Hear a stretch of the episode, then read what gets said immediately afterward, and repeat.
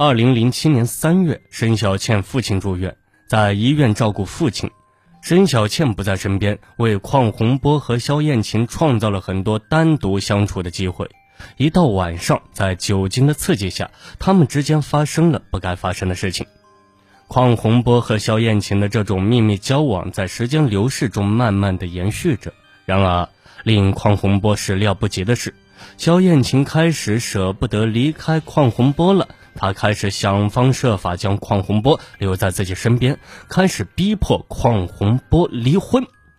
邝洪波连连摆手拒绝，萧艳琴呢却步步紧逼。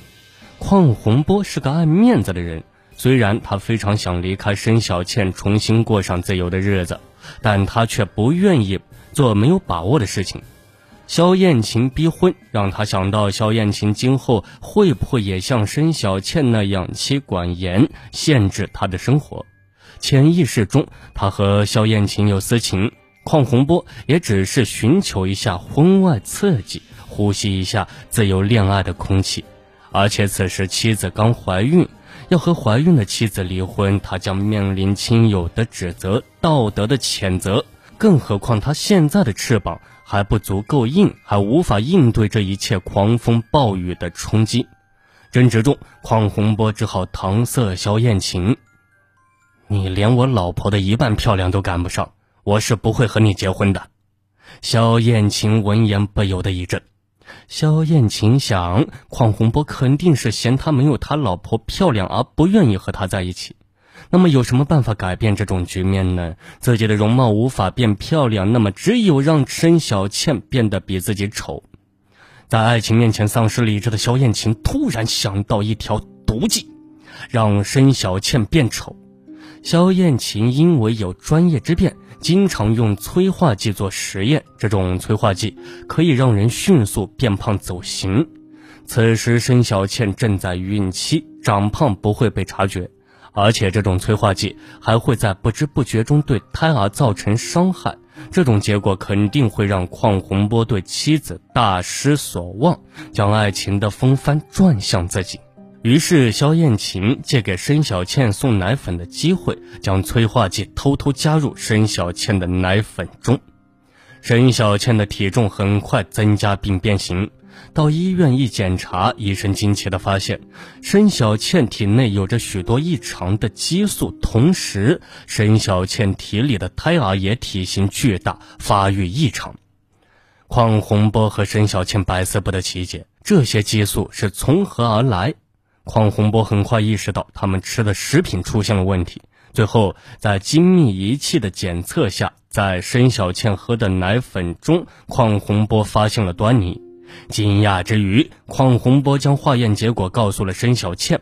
就在他们探讨这种激素从何而来，是不是他吃的食物本身带的，准备报警寻求帮助时，邝洪波突然暗叫不好。他后悔将化验单的结果告诉妻子，因为此时他才猜出最有可能加害申小倩的只有肖艳琴。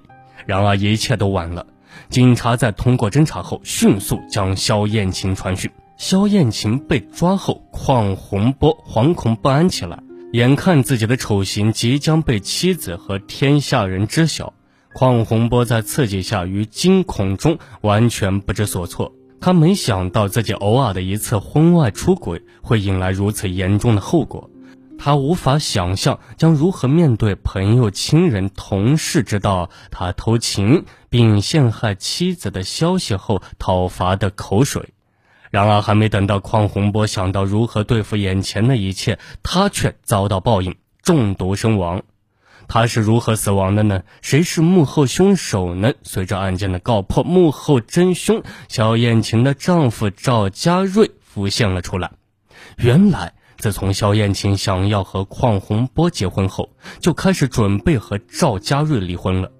当赵家瑞获悉当肖艳琴爱上邝洪波后，就对邝洪波恨之入骨，一直想着如何去惩罚这个第三者。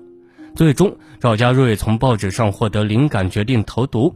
赵家瑞弄了一瓶化学毒药，然后去买了一盒巧克力。将毒药进入巧克力中，然后借着圣诞节的名义，赵家瑞来到一个偏僻的地方，找到一家快递公司，让快递员帮忙填写快递单，将礼物以肖艳琴的名义送给了邝洪波。邝洪波收到这份礼物后，想都没想就收下享用了。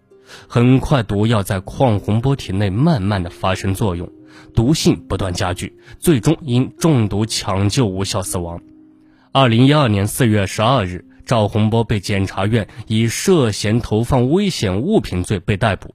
二零一二年八月二十六日，赵家瑞被法院一审以故意杀人罪判处无期徒刑，剥夺政治权利终身。邝洪波被害真相大白后，引起了巨大的震动，大家都为失去这样一个年轻有为的主持人而感到痛心不已。邝洪波的一个同事在谈到邝洪波之死时说：“他是一个不可多得、才华横溢的主持人，我们无法想象这种荒唐的爱情游戏会发生在他的身上，这样做太不值得了。”好了，本期的命案一千宗就给大家播讲完毕了，感谢您的收听，我们下期节目再见。